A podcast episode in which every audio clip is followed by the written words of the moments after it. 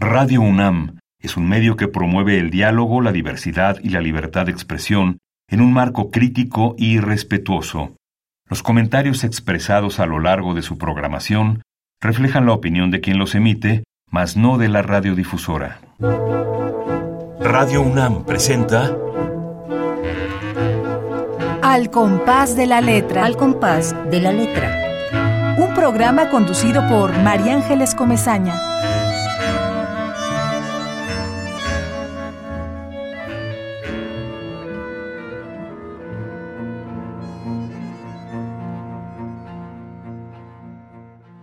Naufragio. Cazadora, qué fuente el vibrar de cada paso. Qué inmenso el temor a lo que viene.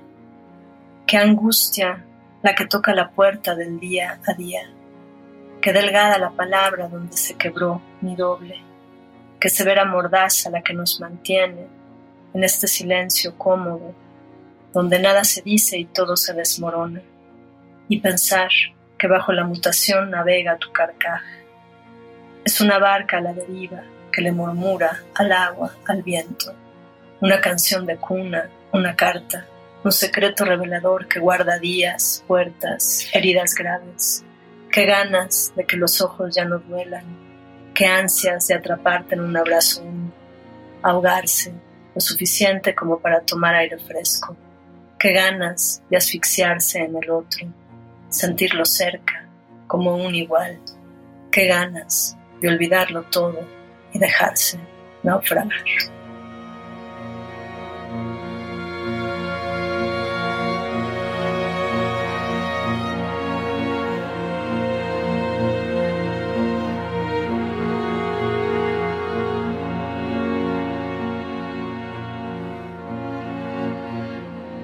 Queridísimos amigos, ay, hay que respirar hondo, estamos ya al compás de la letra, un jueves más de poesía, esta ventana abierta a la creación poética, a los creadores, a estas palabras que de entradas nos, llegan al corazón de nuestra poeta invitada de hoy, a quien yo quiero mucho, ella ya ha estado en este programa, esta es la segunda vez, y bueno, le damos la bienvenidísima, mi querida Itzia Pintado. Eh, qué bueno que estás con nosotros, Itzia, y qué poema acabas de, leer tan maravilloso. Muchas gracias por invitarme otra vez. Yo pensé que ya no me iban a invitar. ¿Cómo? no, en realidad no, no, había pretexto y ahora sí hay pretexto porque hay un libro, entonces eso me, me, me la verdad me llena de, de orgullo y, estoy súper agradecida de poder hablar de coplas de casa. Me, encanta, me encanta este poema que acabas de leer eh, en particular, porque señores y señoras, hoy vamos a presentar el, libro más reciente de Itzia Pintado, de esta poeta joven, espléndida, y vamos a escuchar muchos de sus poemas en este libro que, que lleva por título Coplas de Casa. Se llama Coplas de Casa y Casa con Z, porque es en realidad como un diario de cacería, pero también tiene mucho de doméstico. Es un, es un cruce, en realidad. Y sí, son como pequeños, según yo, cantos, ¿no? Pero no son formalmente coplas, es verso libre. Me encanta, me encanta. Y bueno, para dar seguimiento, continuar eh, escuchándote, Itzia Linda, y que nos cuentes todo, todo lo que quieras contarnos de este poemario, de este nuevo poemario, de tu propia producción poética. Yo como guionista, eh, bueno, yo quiero saludar a, los amigos que están, que ya sabemos que siempre eh, sintonizan a las seis de la tarde al compás de la letra. Y entonces les tengo que decir, hola, Ramiro Ruiz Dura, queridísimo, un abrazo enorme. Ya sabemos que estás del otro lado escuchándonos. También Esther Valdés, que está en Monterrey, poeta, promotora cultural, amiga querida, nos escucha siempre. Ya somos como una especie de tertulia y los que van llegando y se van uniendo por el gran amor y la gran necesidad de, eh, sentir la poesía, de, de llegar a esta puerta y abrir todo un horizonte. Y también a Pablo López, que sabemos que nos escucha, que está el en Tlalpan, y a todos los que sintonizan en este momento, que van en su coche, yo los saludo y los invito a que, a que nos embarquemos en esta copla de casa, en este poemario y en esta poeta de la que voy a leer una pequeña semblanza, para que todos sepamos por dónde has andado, Itzia querida. Itzia nace en la Ciudad de México, ha orientado su labor a la gestión eh, de, de, proyectos artísticos y culturales, es una promotora cultural en artes escénicas, en literatura y de erótico visual. Ha sido ganadora de la Bienal de Video Erótico con Frutástico Alucine. Así se, ese es el título que ganó esta Bienal publicado en 1993. Y el tercer lugar del concurso, Luchino Visconti en Chile, con su guion para cortometraje Mátame de cáncer. Forma parte de la antología Musa de Musas, ha escrito diversos compendios de poesía como Las Rutas del Espejo, la medusa electrónica, la memoria del cuerpo y memorial de la herida, mismos eh, que eh, promociona de forma oral en círculos de lectura en voz alta. Varios de estos poemas forman parte de las piezas de videopoesía del canal de YouTube La Nave 09, donde algunas piezas son realización de, de, de Itzia, realización suya. Ha trabajado en muchos lugares como guionista, campañas fílmicas con directores como Alejandro González Iñárritu, Gabriel Retes, Arturo Ripstein, ni más ni menos, eh, Itzia, qué bárbara, con, con los meros de los meros. También ha producido teatro con la obra Dos pájaros, Conjuro Teatro 2002, y cortometrajes como El otro cuarto, seleccionado en los Arieles. Fundó el Buró de Guionistas, Letra Orgánica, y como guionista ha desarrollado tanto series como largometrajes, cortometrajes para muchos productores, entre, entre los que están nuestro querido Argos, eh, Epigmenio Ibarra, bueno, en, Netflix, etcétera, etcétera, etcétera. Ha incursionado en el ámbito empresarial con la tienda de productos orgánicos La Nave, Cosas Ricas y la empresa cultural Librería Icaria. Durante 2019, sus textos de poesía y dramaturgia han sido seleccionados en las antologías Rojo Carmín II y Urgen Musas. Y bueno, Coplas de Casa, eh, si, no, si no me equivoco, tú me dirás, es eh, tu más reciente poemario. Así es, de hecho tenía yo un primer poemario que fue una experiencia un poco, mm, pues seleccionadora, ¿no? Ya no la quiero juzgar como triste, pero no fue como como lo que yo hubiera esperado y un poco como quedé, quedé un poco tocada con la idea de volver a editar, pero la verdad es que tuve la fortuna de que María Merced Nájera, que es la editora de Chihuahua Arde Editoras, me buscara, eh, ella conocía mi trabajo porque pues, le habían llegado algunos poemas por, por familiares y por amigos y siempre me había dicho, ¿cuándo vas a publicar? Pues, no sé, no creo, creo que voy a hacer mejor una videopieza. Pero em, la verdad fue muy bonito trabajar con ella. Mm, el proceso fue muy cercano, lo estuvimos como cuidando mucho. Y fue interesante porque es un, es un poemario que yo había escrito en un momento donde me estaba divorciando, donde estaba el país dividiéndose por elecciones, donde había que tomar posturas en la vida y yo en general había sido como muy acomodaticia, muy blanda con respecto a, las decisiones y estaba en un momento de, formarme eh, como para decidir hacia dónde muchas cosas. Y entonces en ese contexto surgía como en una especie de alter ego onírico o como un personaje ahí este, arquetípico, esta, esta cazadora y, empezaba a surgir justo a partir de leer eh, noticias del periódico, como que era mi reacción frente a lo que estaba pasando y, mi emoción vertida ahí. Y lo dejé, o sea, fue como un poemario que lo, lo, intenté colocar en, premios, ¿no? Busqué publicaciones en su momento, esto fue en el 2006, y me quedé con algunos poemas como muy, ¿qué será? Pues muy como de carpa o, o que como que funcionaban muy bien en las lecturas en voz alta y el poemario como tal lo dejé rezagado. Y cuando ella me preguntó eh, si quería editar em, con ella, el primero que pensé, porque es el que siento más maduro, era Coplas de Casa. Y se lo envié y la verdad es que fue como muy interesante volver a pasar por esos lugares emocionales por donde escribe uno, ¿no? En un pasado, que no son los mismos en donde estás en ese momento. y que ya no te dicen las mismas cosas. Y sin embargo, la cazadora, eh, pues sí, sí la volví a sentir como una, un pedazo de piel, De hecho, hasta como que yo misma me volví al carcaje de la, de la cazadora en este momento, ¿sabes? Como un contenedor de ese momento. Y qué palabra, qué palabra, el carcaj, qué palabra. Esa es la palabra que nuestra poeta seleccionó hoy, van a, vamos a, viajar con ella, vamos a, transcurrir o, internarnos en, este carcaj, que es la palabra seleccionada por Itzia Pintado para, para, este, para este compás. Es que Coplas de Casa en sí mismo es un carcaj. Ese fue el descubrimiento, ¿no? Como que después de, de, haber navegado los poemas desde el punto de vista de la edición y acomodarlos y volver a, a, repasar y a configurar a este personaje y su, y su transformación, porque en el fondo, aunque, aunque es poesía, es muy narrativo y si, si hay como un viaje que pasa desde un despertar hasta un, una conclusión, ¿no? Con respecto al, al, momento y mundo en que vivimos, donde lo único que nos salva, pues, es el, el, amor, ¿no?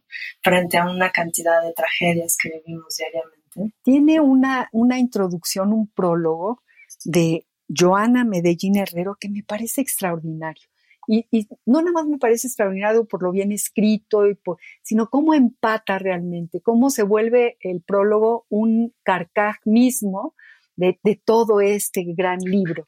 Eh, ahorita vamos a ir a la ruta de la palabra y vamos a ver qué significa carcaj, qué dicen los diccionarios. Por cierto que no, no, no está esa palabra en el diccionario del español de México, está en el de la lengua y está luego en internet encontramos una serie de, definiciones del carcaj. Fíjense qué palabra tan, tan increíble, es, como si nos la comiéramos, como si la masticáramos. Pero bueno, hablaba yo del prólogo de, Joana Medellín, entre las cosas que dice eh, eh, al inicio de este prólogo, dice, la voz poética de Itzia Pintado se conjura para preguntarle a sus huesos sobre su herencia, sobre su destino y la vereda que ha de tomar una vez que el carcaj esté listo. Esto me encanta. Y el final de este prólogo dice, ese instinto tan fiero como maternal esa vocación que gesta las emociones monocromáticas y los huracanes internos domesticados por la pluma, es la que logra la cohesión del libro entero y no nos abandona ni en la más cruenta hazaña.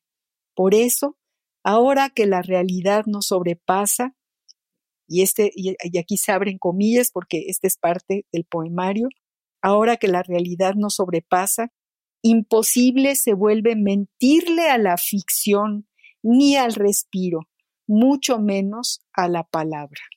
Se me hace tan bello, es como de verdad un, recipiente para tu recipiente, Itzia. Joana es otra cazadora.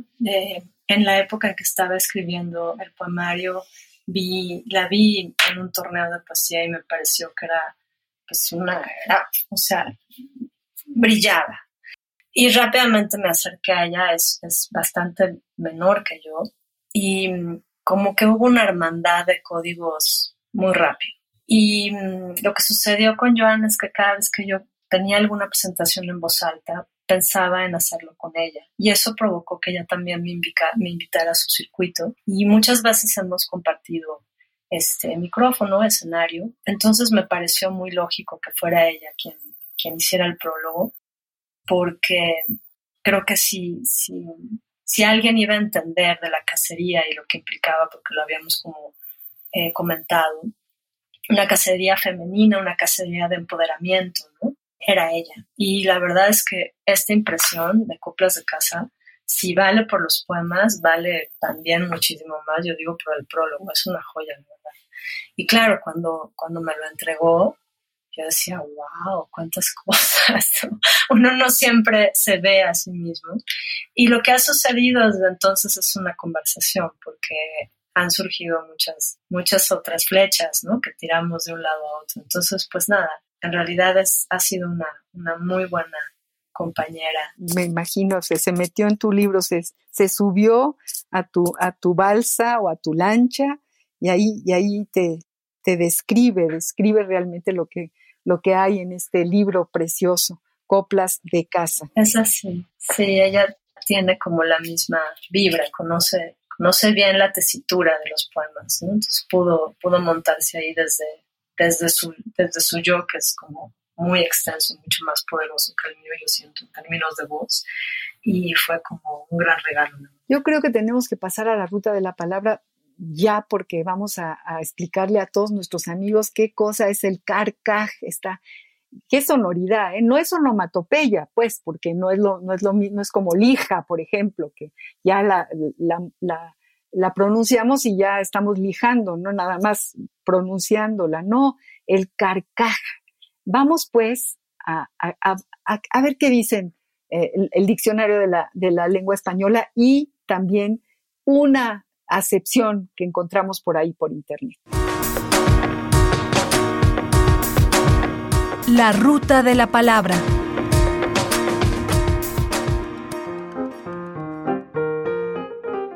Carcaj.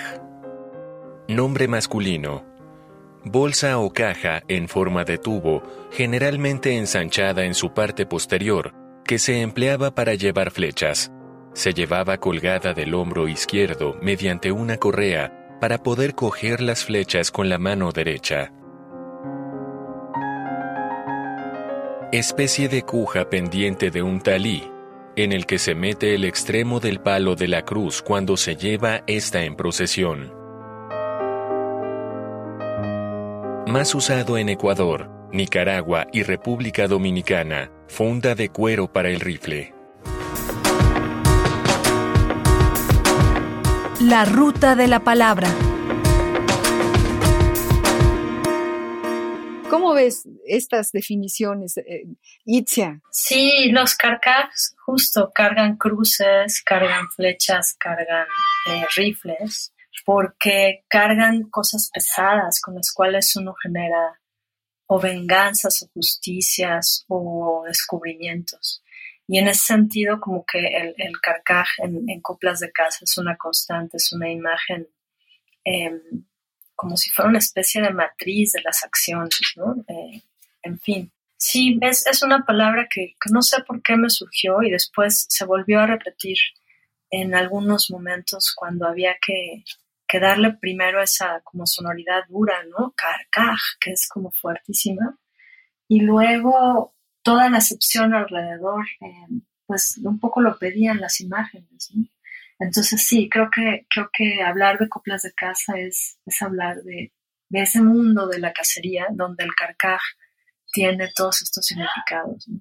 Se, me hace maravilloso, es en sí un poema, porque cada, cada poema es una flecha, eh, es, esa flecha que tiras para que llegue al, lugar donde tú quieres que llegue.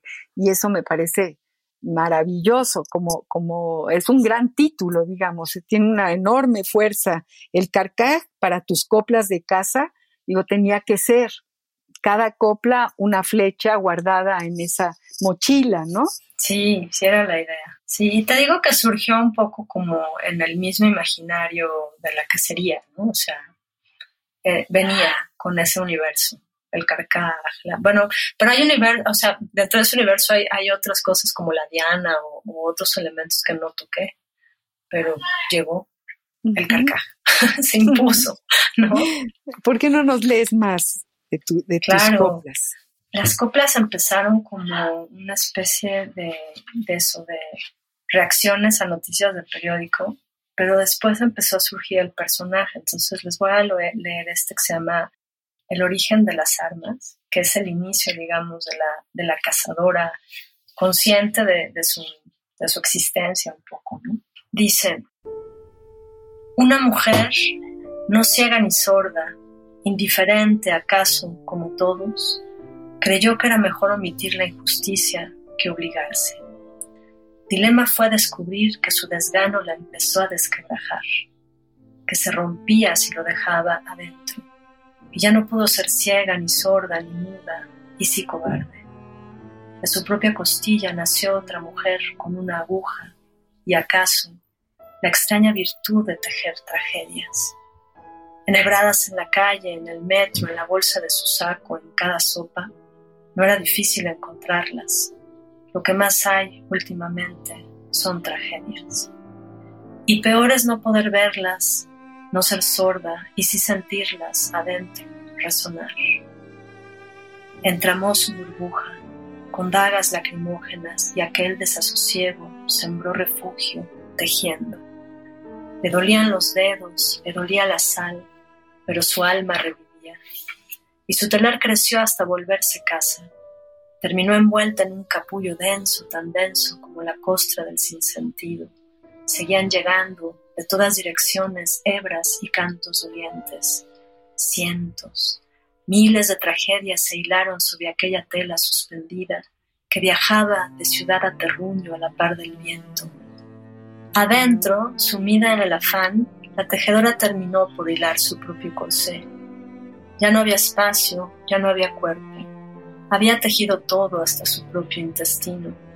Debió reposar o morir, nunca se supo. Lo que sí es que cerró los ojos y cayó. Dicen que una parvada de vientos con canciones de otras vidas la rodearon. Dicen que fueron esas notas las que le ataron las manos. Las manos ramas de hacienda roja de cementerio vivo. Una mujer ciega, sorda, mas no cobarde, tejida en su capullo, buceó hasta lo infrahumano, donde el mar y el cielo terminan por besarse. Navegó por venas bien imaginarias, cruzó puentes y cenotes ni siquiera sugeridos. Viajó y viajó y viajó hasta que el capullo estalló de tanto viaje. No fue el Big Bang, pero dicen que el capullo es un carcar y dicen que aquellas tragedias hiladas con esmero alguna vez fueron hilos y ahora se han vuelto flechas.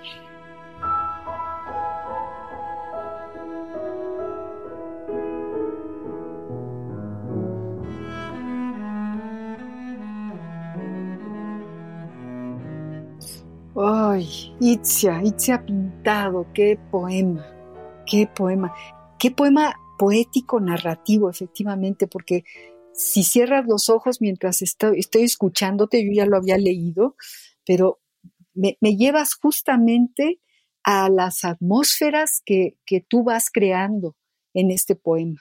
Es un poema cinematográfico, se podría decir, es un poema que, que, hueles, que tocas y que además eh, evocas a, esta tragedia que puede ser la pandemia o puede ser el siglo XIII, o puede ser tu propia, eh, tu propio dolor y el dolor de quienes estamos escuchándote.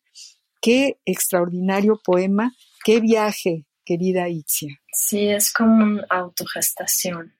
De su, sí, de su propia costilla nació otra mujer con una aguja y acaso la extraña virtud de tejer tragedias.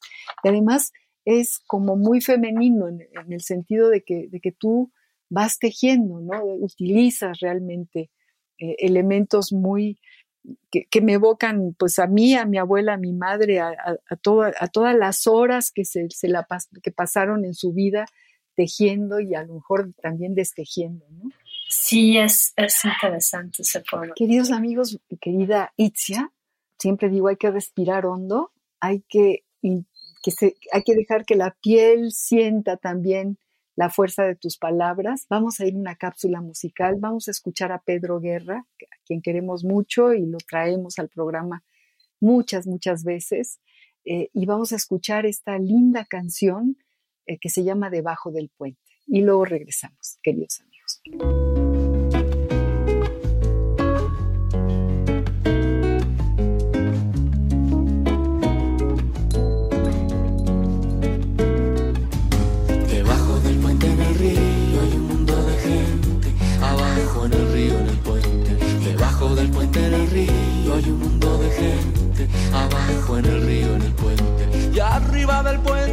cosas pendientes. La gente que pasa, que mira y no siente. Tomates, lechugas y pan del mercado. Te quiero, te odio, me tienes cansado. Y arriba del puente, las cosas de siempre.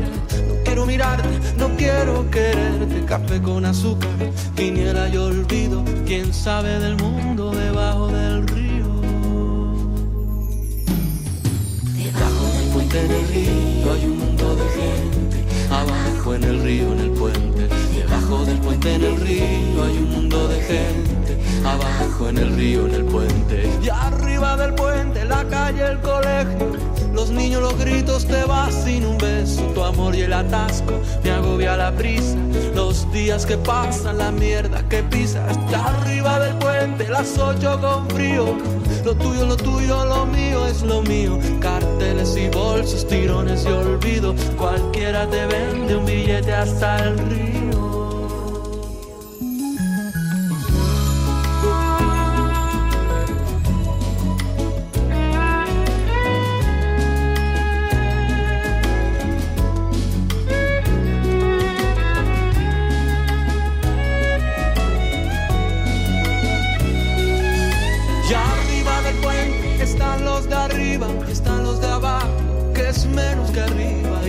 El puente, que es menos que abajo. Yo pienso en mi casa, mi amor, mi trabajo. Debajo del puente en el río hay un mundo de gente. Abajo en el río, en el puente. Debajo del puente en el río hay un mundo de gente. Abajo en el río, en el puente.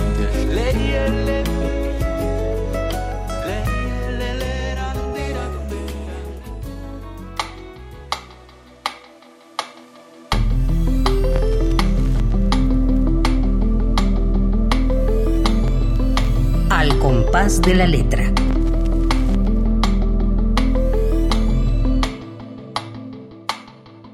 Acabamos de escuchar, ¿qué tal Itzia cantando a Pedro Guerra esta preciosa canción de su autoría, además, porque él es cantautor y además musicaliza poemas.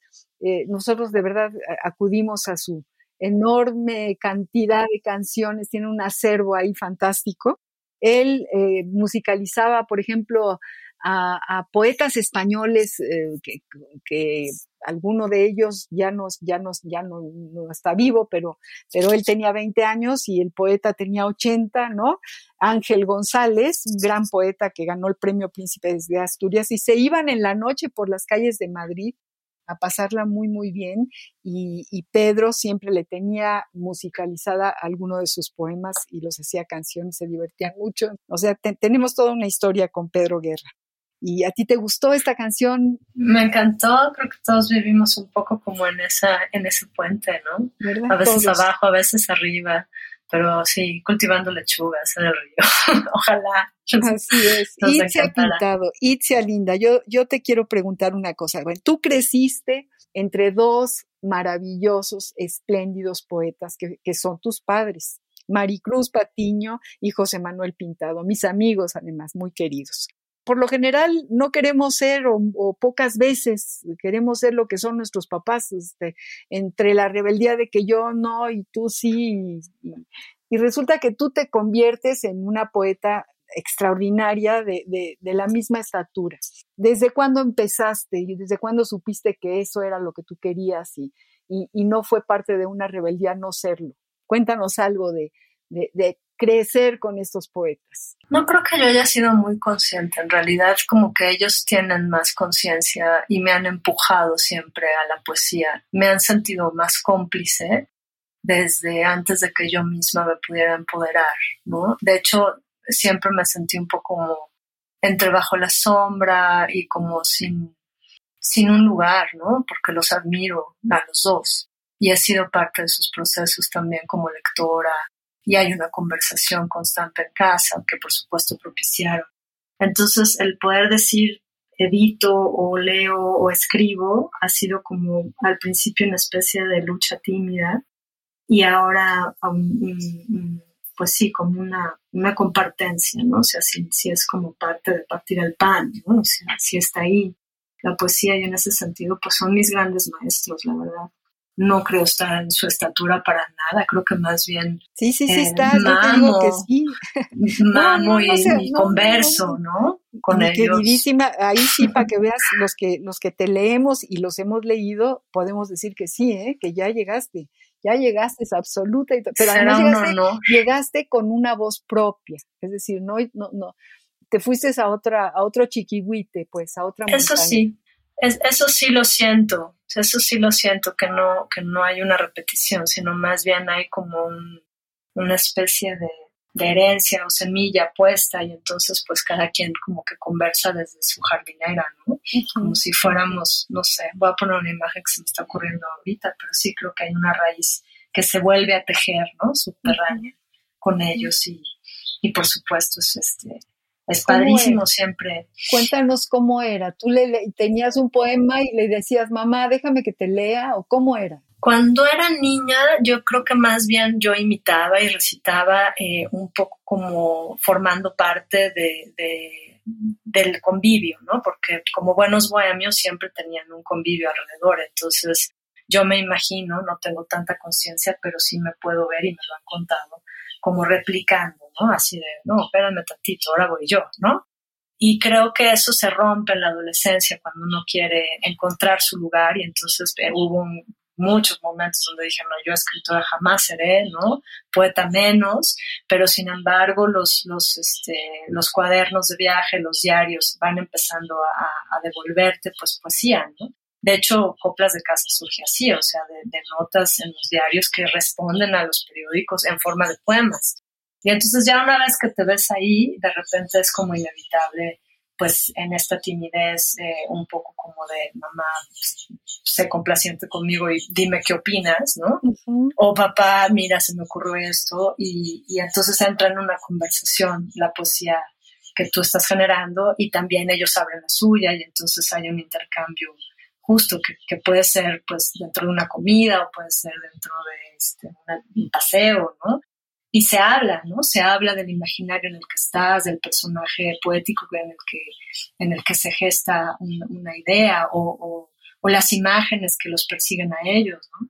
Y pues eso queda, se queda cimentado y después un día pues te ves como, pues justo encontrando tu, tu espacio. Y con Joana fue muy loco porque ella, sin yo saberlo, eh, es alumna de, mi mamá, fue alumna de mi mamá. Mm. Entonces lo descubrimos como en la tercera presentación que leímos en voz alta, De repente fue, y ahí hizo clic todo, ¿no? Entonces eh, pasan, pasan esas cosas, ¿no? Entonces, pues sí, sí, te das cuenta que la familia se extiende. Sí, sí, sí, Contigo también he tenido la fortuna de estar en tus tertulias y formar parte. Entonces, eso es, sí, sí, es una conversación que se da. ¿no? Y que no se acaba nunca, ¿no? Que ahí está, la retomamos. ¿Cuánto tiempo hace que yo no hablaba contigo, Itzia Linda? Y mira, yo como si te hubiera visto ayer mismo, ayer mismo. Sí, es que si hay, si hay un, si hay una especie como de poética ahí subterránea, compartida, interna, que se vuelve a reconectar, ¿no? Así es. Entonces eso es. muy padre. Y también pasa con quien te lee, ¿no? Que de repente te, devuelve otra lectura de tu propia escritura. Entonces eso también es claro que sí, claro que sí. Bueno, y lo que sucede siempre, que el privilegio de hacer este programa, de estar cerquita de esto, de esto tuyo, por ejemplo, de imaginarte sentada eh, poniendo en la página en blanco tus magníficas metáforas, tus versos, imaginando ese carcaj, ¿no? Que me encanta, carcaj, perdón,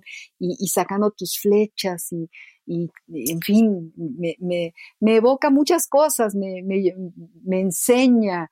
Eh, decíamos en uno de los programas pasados que, que hay, hay un eco, hay una especie de, de, de, eco subterráneo en cada uno de los poetas y que de pronto se, en estos, en estas, eh, pura López Colomé lo decía el otro día, en estos aguas que están por abajo, que, que, que estos ríos subterráneos, eh, llegamos siempre un poco a, tocarnos unos con los otros y, a decir cosas que no se han dicho, que son absolutamente originales, pero, pero que, que provienen de este eco, de esta corriente. Y eso es muy lindo, ¿no? Sentir que yo aprendo de tu voz y de tu musicalidad y me quedo con ella, y me quedo con ella y empiezo a, a imaginar o, empiezan a llegarme otros poetas y otros poemas que a lo mejor están emparentados, que, con la, que, se bañaron en la misma música. Entonces eso me encanta y me encanta además la intimidad. Te imagino ahí chiquita este, diciéndole, mamá, mamá, mira, mira, lee, te voy a leer, porque eso lo hicimos todos, pero no con nuestros papás. Yo me acuerdo que el teléfono era el vehículo fantástico, bueno, yo soy una viejita, tú eres una niña, pero eh, los teléfonos de los poetas estaban cargados de poemas porque nos hablábamos para leernos nuestros poemas. Era como muy urgente que el otro escuchara lo que estábamos escribiendo. Sí, que te devolvieran, ¿no?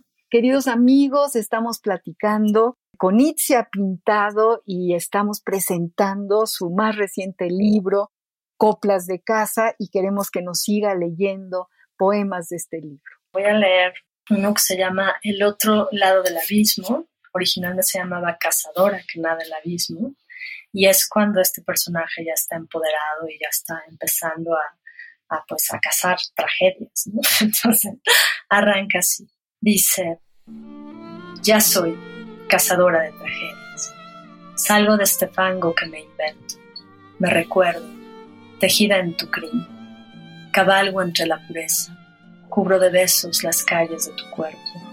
Persigo la ola de un mar venturoso, con un contagio de anhelos en el carcaj. Disparo con furia para mantenernos en pie pese al desastre. Susurro a tu oído ese Rescátame, cazador de cazadoras. Ya estoy lista. Y lánzame de nuevo. Y lánzame de nuevo hacia el otro lado del aviso.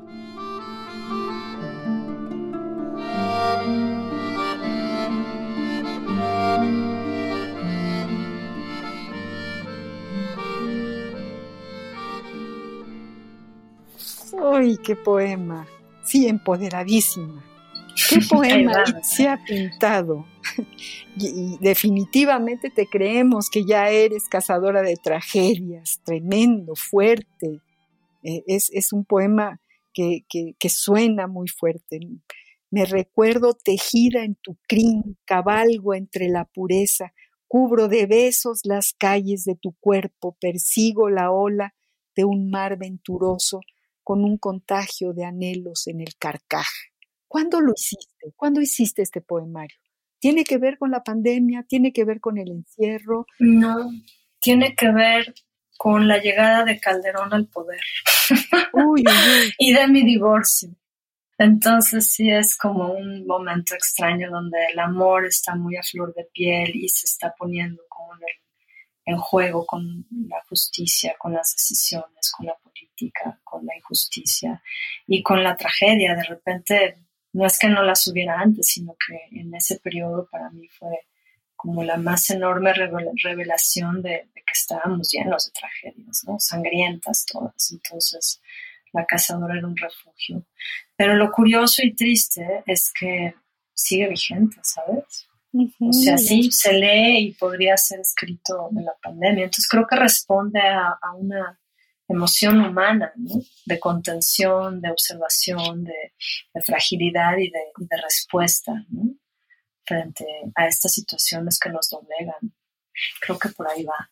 Así es, y, un poco nos lleva esto que nos estás diciendo a, algo que también siempre eh, aflora cuando, cuando estamos hablando con los poetas, que como la poesía es una especie de curandera porque puede, porque te hace te desdobla eh, el sufrimiento, un poco lo sacas al papel y puedes respirar tranquila. Algo sucede en, ese dolor, en esa herida, y, como que la poesía cicatriza un poco, como que la poesía permite que eh, el paso siguiente, el paso hacia adelante es como una curación este, este poemario? Son muchas cosas, es una reflexión, es un acomodar, es un desprenderse, es encontrar un cuerpo adentro.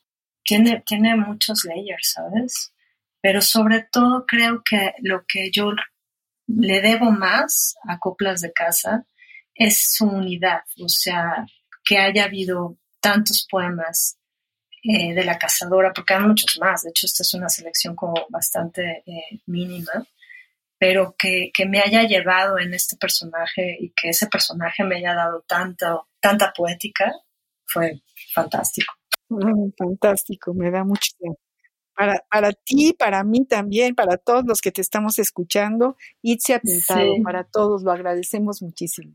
Tenemos, como, como ya te comentaba antes de empezar el programa, y además ya lo sabías porque habías estado antes, eh, vamos a, nuestro, a nuestra capsulita de los epistolarios. volvemos a respirar hondo porque vamos a escuchar una cartita muy tierna como, como es este gran escritor de Antoine de Saint-Exupéry, el que escribió El Principito, ese mero, mero, mero, cartas a su mamita, a su madre. Vamos a escuchar esta carta, Itzia querida. Epistolario. Domicilio conocido. Domicilio conocido.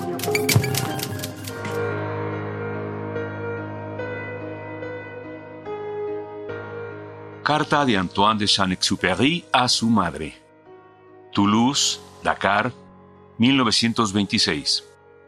Mamita, puede decir que tengo una vida maravillosa. No se trata solamente de aviación. El avión no es un fin, sino un medio. No se arriesga la vida por el avión, así como no es por el arado por lo que el campesino trabaja. Gracias al avión, abandona uno las ciudades y sus cálculos para reencontrarse con una verdad campesina. Se realiza un trabajo de hombre y se conocen las preocupaciones del hombre. Se está en contacto con el viento, con las estrellas, con la noche, con las arenas del mar. Se juega con astucia contra las fuerzas de la naturaleza. Se espera la escala como a una tierra prometida y se busca la verdad en las estrellas. Soy feliz en mi trabajo. Me siento campesino de las estrellas. No obstante, he aspirado al viento del mar, y los que gustaron una vez de semejante alimento no lo olvidarán jamás. No se trata de vivir peligrosamente, esa es una fórmula pretenciosa. Lo que me gusta no es el peligro, sino la vida. Tengo necesidad de vivir en las ciudades ya no hay vida humana. Su hijo respetuoso, Antoine. Tomada de Cartas a su madre, Antoine de Saint-Exupéry.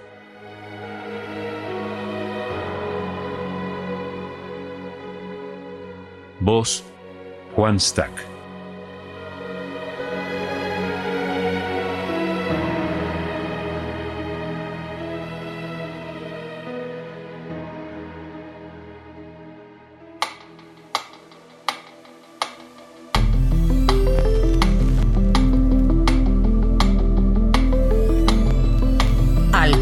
de la letra.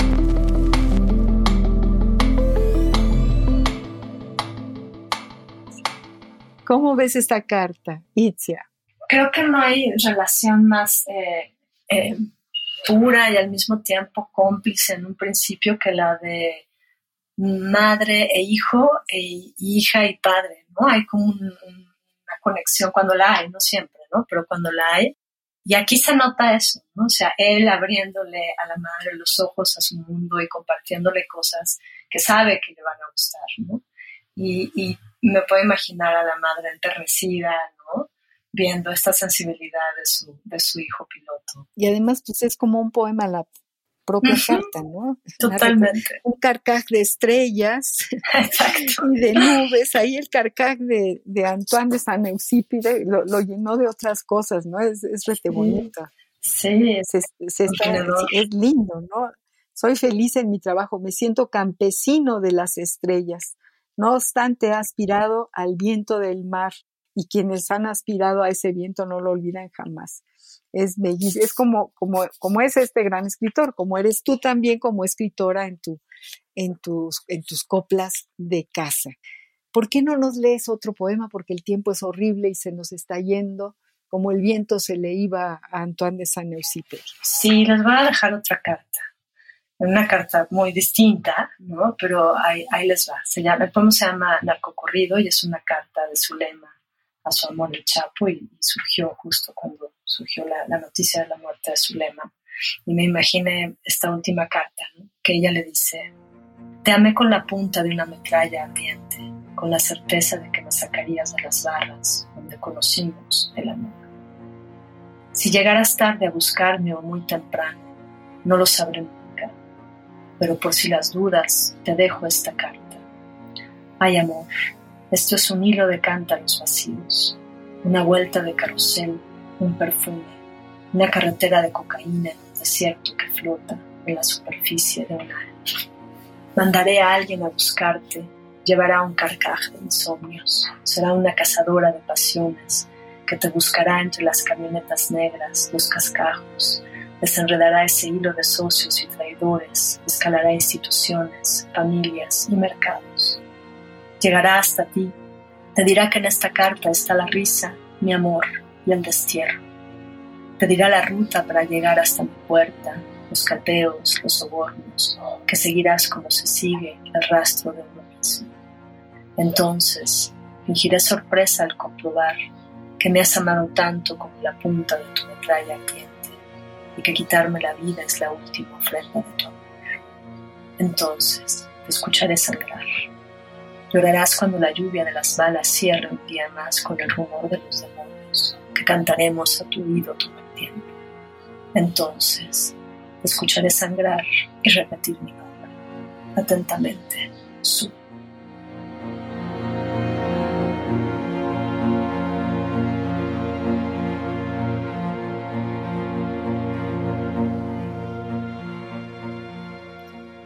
Es un poema horrible. ¡Qué cosa! Terrible. Pero, pero es un poema, es una carta. Es una carta hecha poema, una carta en donde tú eh, declaras, ¿no? En donde haces todo un, un, testimonio de lo que estás sintiendo y se lo dices claramente. Y, uy, uy, uy. Eh, esa es la fuerza de la, la fortaleza de las cartas. Eh. Yo te iba a preguntar, ¿escribes cartas y tú me, me lanzas esta maravillosa epístola eh, de, de, de, lo que estás? Y un poco también creo que es como un desahogo, ¿no? Una, una forma de, de llegar a la orilla. Y un reclamo. Creo que en este caso es un reclamo. ¿no? Es un Y cómo el amor puede llegar a, a volverse tan terrible. ¿no? Sí, sí, sí, pero es un reclamo que sacas de, de, de las entrañas y, y, y, y, desahogas esas entrañas. Sí, es una suposición, ¿no? También. Le, le, llegas al final, ¿no? Llegas al fondo, digamos. Suponiendo cosas que uno no sabe en realidad, ¿no? O sea, es nada más como la, las figuras que, que, surgen de las noticias y que de repente dices, bueno, yo lo que recibo es esta emoción, ¿no? Y esa emoción se vuelve, se vuelve carta en el poema. Así es. Así Por ahí es. va la intención. Itzia Linda, ¿tú alguna vez eh, eh, transcurrió tu, tu, trayecto poético en algún taller o tus talleristas que tenías ahí a la mano de cabecera fueron nada más tus papás? O, o, cuéntanos algo de tu, de tu guionismo, además que es, que es toda una destreza y un conocimiento hacer un guion. Pues mira, en realidad como que en la parte de la formación sí he sido muy autodidacta y he procurado buscar maestros. Entonces, eh, sí, he tenido maestros como David Huerta, en algún momento Arturo Córdoba Yost, pero quien más me ha guiado en términos como de maestra literaria ha sido Marcela Fuentes Verain, que es poeta ah, y que es guionista. Sí, sí, su mamá también, y, una guionista claro, fantástica. Exacto, entonces, y ella es como mi, mi maestra number one, ¿no? mm. con quien yo pude abrirme más allá de los, de, los, de los espacios familiares y con quien mantengo una conversación desde que tengo yo creo que unos 15 años, ¿no? Bueno. Y, y que hemos, bueno, hablamos todas las semanas, o sea, sí somos muy cómplices en muchas cosas, ¿no? Tanto en el guion como en la poética, porque podemos pasar de ahí a allá. Claro, por supuesto, mis papás han sido como eh, guías y, y, tutores y maestros en, en muchísimos lugares. Y después he hecho pequeños grupos de talleres, o he participado con, con, colegas de mi generación, ¿no? Entonces sí hemos estado como con, con, grupos como Benito Artigas, está Sergio Valero, Alicia Segura, ha habido varios en sus momentos, ¿no? Qué bueno. Sí, como que ha surgido.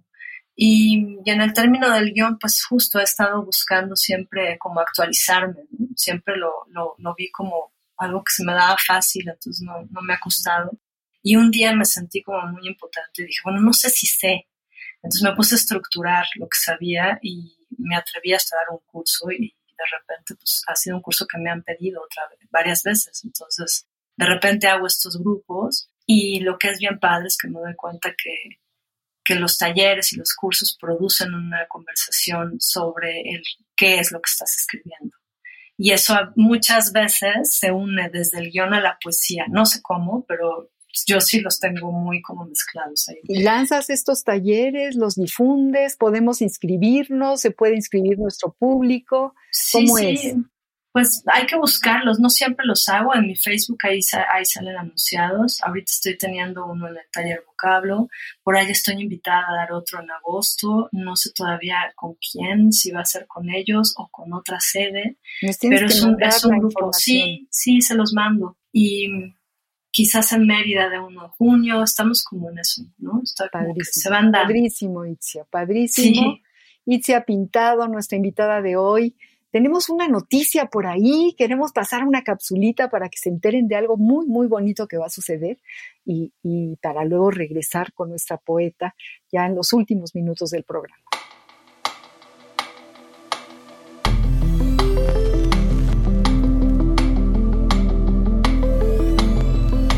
Al compás de la letra.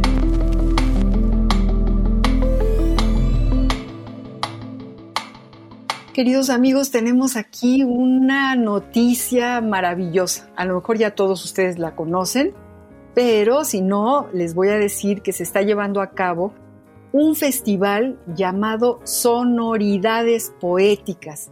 Es un festival de poesía y de jazz, ni más ni menos, las dos grandes hermanas, el jazz y la poesía. Es algo que se ha estado llevando cada viernes y quedan dos viernes para que ustedes lo anoten, queridos amigos, porque creo que esto puede ser muy interesante. Queda el viernes 20 de mayo.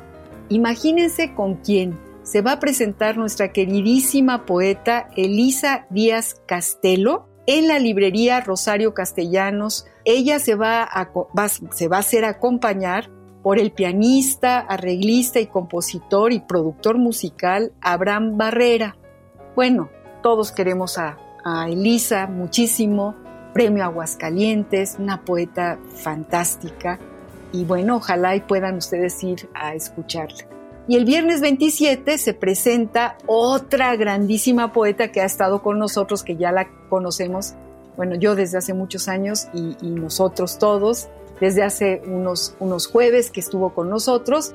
Ella es Pura López Colomé. Va a cerrar eh, la voz y la poesía de Pura López Colomé el viernes 27 de mayo. Y para que nos cuente algo más, tenemos aquí con nosotros a Salvador Cristerna. Salvador, querido, estás aquí invitado al compás de la letra. Cuéntanos, cuéntanos de este encuentro. Te dejo toda tu palabra. Muchas gracias, María Ángeles. Pues qué gusto saludarte, al igual que a la audiencia de Al compás de la letra y por supuesto a todo el equipo de Radio UNAM que lo hace posible. Y sí, pues efectivamente estamos de manteles largos con el jazz y con la poesía, pues es, ha sido una suma de esfuerzos, de muchas voluntades para poder tener este festival, que efectivamente, como bien señalas, pues tocará a su fin con los dos últimos conciertos que serán el día 20 de mayo en la librería Rosario Castellanos, allá muy cerquita del Metro Patriotismo, por si quieren llegar en transporte público. Y sí, precisamente pues estará con nosotros en vivo y a todo color leyendo su poesía Elisa Díaz Castelo, que recientemente pues, ganó el premio eh, Aguascalientes, una, una, una, gran fiesta de música y de poesía. Y bueno, pues queremos invitar a toda la audiencia para que nos acompañen. Los eventos son totalmente gratuitos. Eh, yo, yo no dije, y es importante decirles también que, bueno, no es un recital de poesía solamente, es poesía y música. Y Pura López Colomé va a compartir el escenario con la cantante y compositora Leica Moshan. O sea, vale muchísimo la pena. Va a ser toda, todo un espectáculo poético y musical. Y bueno, nada más recordarles que el día 20 va a estar la gran poeta Pura López Colomé en la librería Elena Garro, que está ahí en Coyoacán, en el barrio de La Conchita, el viernes 20 a las 19 horas.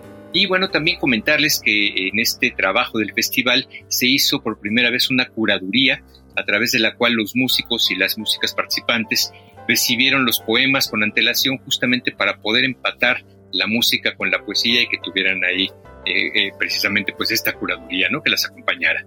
Y eso me parece una maravilla, Salvador. Me parece realmente llegar al fondo, a la raíz, a, a, estas dos, dos, artes que se hermanan, ¿no? La música, de ahí nace la poesía, justo de la música.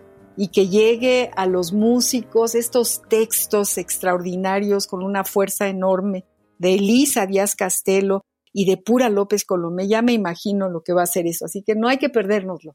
Muchas gracias, Salvador, por venir al programa y un abrazo muy grande. Muchísimas gracias, María Ángeles, y también para toda la audiencia. Un abrazo. Que estén muy bien.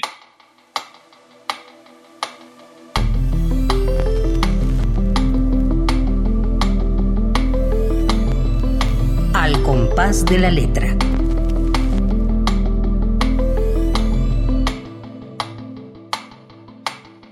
Bueno, queridos amigos, pues estamos con Itzia Pintado. El tiempo se nos fue como agua porque la dulzura de la voz de Itzia, lo que nos está platicando con esa facilidad enorme, dúctil, es dúctil eh, el discurso de esta mujer joven, poeta espléndida, y, nos, nos, llena de, de, alegría oírte, Itzia, y, y tenemos dos minutos para terminar, para cerrar este programa. No sé si quieras leer un último pequeñito poema de tu, de tu copla de casa que hemos estado presentando la tarde de hoy. Sí, muchas gracias. Antes que nada, muchas gracias a Ivonne Gallardo, la productora, a ti, por supuesto, tu generosidad. Siempre este espacio para mí es, es muy cálido, me siento muy cómoda. Al compás de la letra, además, es algo que escucho de vez en cuando, me lo encuentro y siempre lo, lo gozo. Creo que es algo muy importante donde han transitado pues, personas que admiro muchísimo y estar en el catálogo y formar parte de él por segunda vez me llena de orgullo. Digo, wow, gracias. Entonces, muy agradecida. Y para cerrar les voy a, leer el, el, poema final de este poemario de Coplas de Casa, que es una conclusión con respecto a las tragedias. Y se llama Heridas de Guerra. Y dice, la cazadora dijo, limpiando el carcaj, no hay solución. En el triunfo perdemos los dos bandos. La libertad es una idea que nos acusa, al igual que la victoria y la felicidad. Desprotegidos, tramamos cada quien su venganza, y que la justicia es otra idea que nos mantiene prisioneros, al igual que la verdad.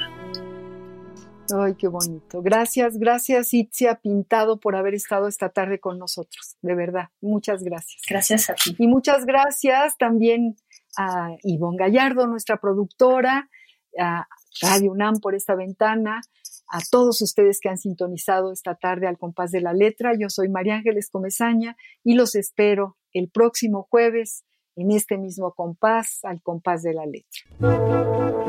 Radio UNAM presentó Al compás de la letra. Al compás de la letra. Un programa conducido por María Ángeles Comezaña.